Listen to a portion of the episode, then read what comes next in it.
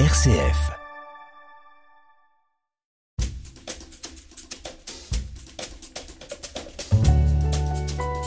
L'entretien de la semaine, Thierry Lyonnais. Après six ans de fermeture pour rénovation, le Musée national de la marine, installé au Trocadéro, réouvre ses portes. Le public va pouvoir découvrir ou redécouvrir ce fonds exceptionnel consacré à la marine, un fonds historique voulu par Louis XV, mais les visiteurs vont s'immerger dans un espace muséal totalement moderne et repensé dans ce grand bâtiment du palais de Chaillot construit en 1937. Vincent Comprenons, bonjour. Merci de nous accueillir ici dans ce nouveau musée national de la marine dont vous êtes le directeur depuis 2015. Alors autant dire que vous avez suivi de près tous les travaux de rénovation de, ce musée. Comment pourriez-vous présenter la philosophie de ce projet de rénovation? Ah bah, c'est un très grand projet, c'est un projet historique. Le musée, le ministre de la Défense de l'époque, Jean-Yves Le Drian, a une, une vision absolument passionnante. Est un amoureux de la mer, lui aussi, un peu comme nous tous au musée, de voir que le monde se maritimise de plus en plus et qu'il faut anticiper cette évolution du monde incroyable, on le sent bien d'ailleurs, euh, on est de plus en plus intéressé par euh, toutes les questions d'environnement, la fonte des glaces, le plastique, la montée des eaux, les pollutions diverses et variées. De plus en plus, tout le monde s'intéresse à la mer.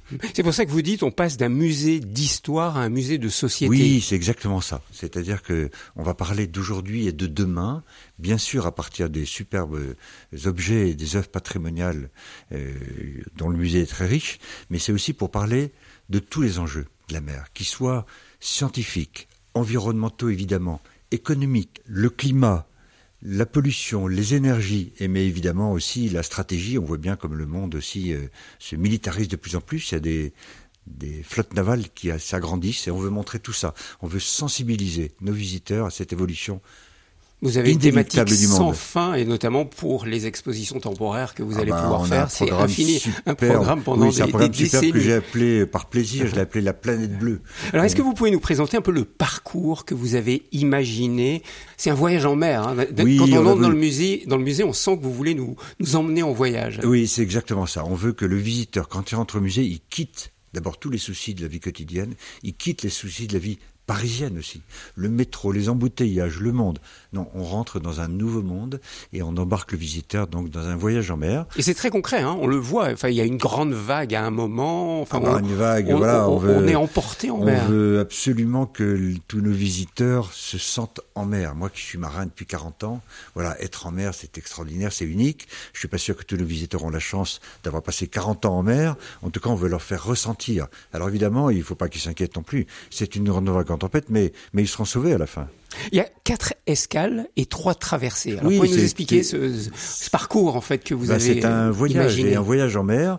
Et bien voilà, on part, euh, on s'arrête, on a fait des escales dans des pays divers et on fait des traversées entre chaque escale. Et là, on a voulu donner du sens à un parcours pour que nos visiteurs comprennent un petit peu euh, ce, ce voyage, qu'ils partent pas complètement dans l'inconnu.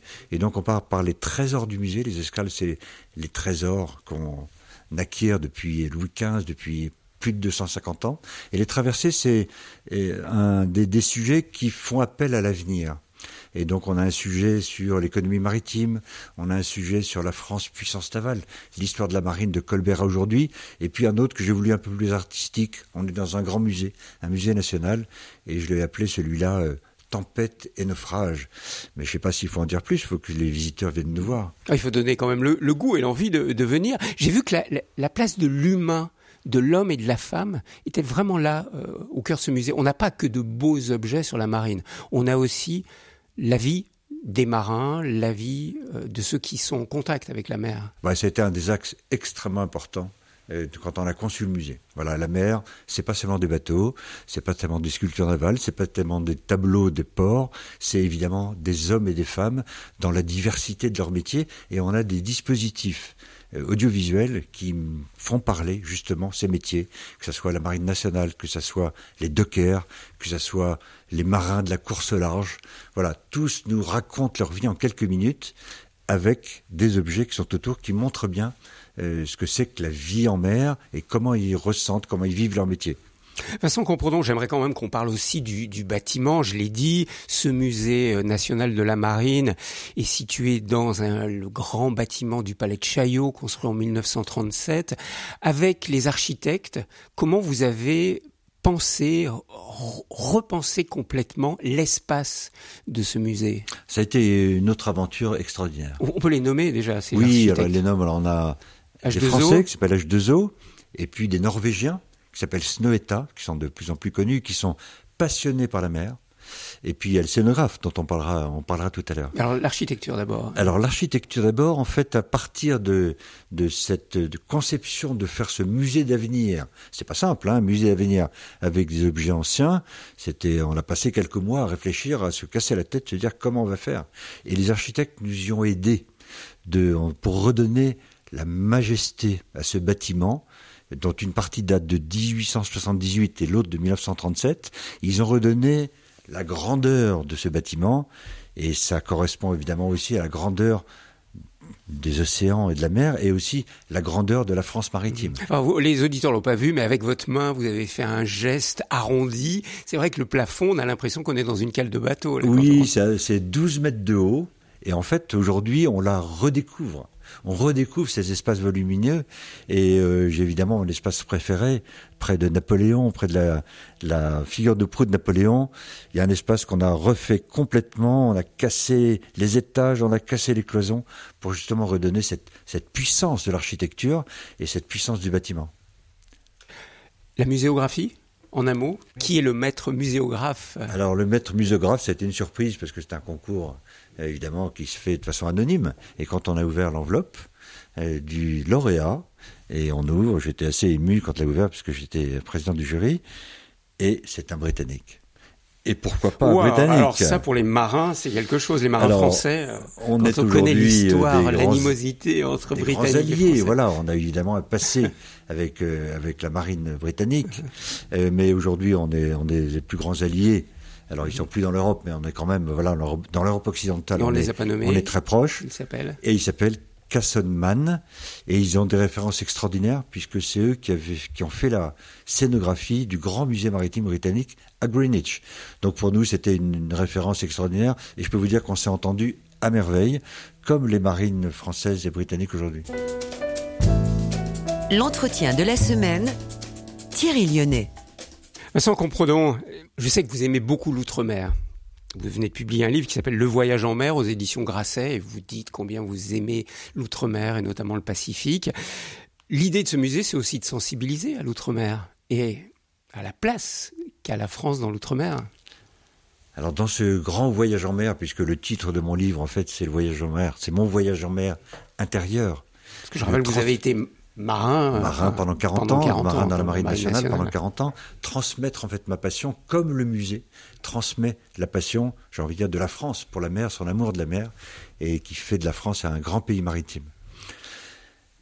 L'outre-mer, c'est essentiel et j'ai voulu donner une place particulière parce que 97% de nos espaces maritimes sont outre-mer.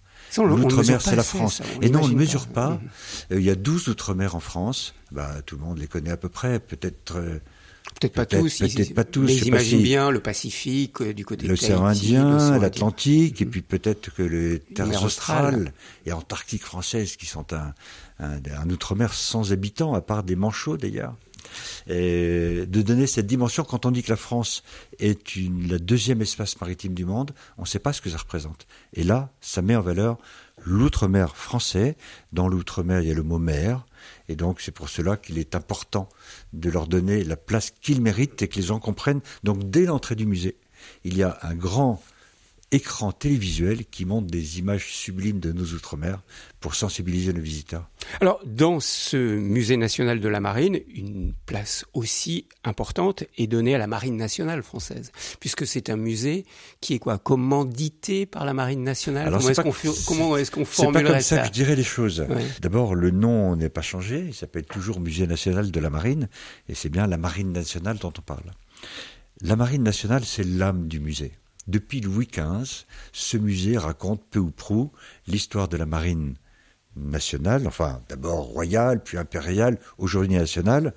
Elle s'est ouverte, le musée s'est ouvert il y a quelques années aux marines de commerce, à la marine de plaisance, à la marine scientifique. Mais ça a été là aussi un des points extrêmement puissants et importants du projet, c'est de conserver cette âme du musée de Louis XV. Faire en sorte que ça soit pas un nouveau musée qui part de rien, mais le continuum d'une transformation. Aujourd'hui, c'est une transformation historique, mais la Marine nationale reste le continuum, reste son histoire. Et on sent ce continuum, puisqu'on voit vraiment euh, partie de bateau. Enfin, il y a, la galère royale qui est l'une des œuvres magnifiques de, ce musée. Et puis on va jusqu'au sous-marin nucléaire d'aujourd'hui. Va jusqu'au sous-marin nucléaire d'aujourd'hui, on va jusqu'au porte-avions, on va jusqu'au Rafale. Il y aura deux simulateurs de Rafale, de Rafale marine, donc embarqués sur le porte-avions. Voilà, on imagine que tout ça va, va beaucoup plaire à nos visiteurs. Vincent Compredon, on peut pas parler de tous les objets qui sont présentés. Il y en a près d'un millier hein, qui sont présentés dans, dans, ce musée. Si vous ressortiez quelques œuvres majeures dont vous êtes fier de, de présenter dans ce nouveau musée, ce alors je suis fier de toutes. Évidemment, les mille œuvres qu'on a présentées, on les a choisies une par une pour leur donner du sens. On les a restaurées. On les aime nos œuvres. Allez, mais donc dur, euh, alors, faire oui. un choix, vous me poussez dans mes retranchements. Euh, J'aime beaucoup, j'apprécie beaucoup la sculpture navale et la figure de proue de Napoléon, euh, qui est un empereur romain, parce que d'abord, elle est absolument imposante. Elle fait plus de 5 mètres de haut, justement dans, ces magnifiques espaces restaurés par l'architecte. Il y a une puissance extrêmement forte qui transparaît avec cette sculpture navale. Et puis je vais vous dire un petit mot un peu plus personnel. Cette sculpture navale était dans mon école du commissariat de la marine à Toulon, quand j'avais 23 ans. Aujourd'hui j'en ai 63. Alors est-ce que c'est elle qui me suit ou c'est moi qui la suis? Est-ce que c'est le hasard? Est-ce que c'est le destin? Je ne sais pas. C'est le coup de cœur du, du, directeur de ce musée national de la marine, donc qui réouvre ses portes le 17 novembre 2023 après six ans de travaux, un lieu vraiment à découvrir. Merci de, de votre accueil. J'encourage les auditeurs à venir découvrir au Trocadéro à Paris ce musée national, puis à se plonger dans votre livre Le Voyage en mer aux éditions Grasset, où vous parlerez à la fois de votre expérience de marin et puis de ce musée et de ce travail. Merci beaucoup. Eh bien, merci beaucoup de cet échange. J'ai pris beaucoup de plaisir à vous raconter, parler du musée.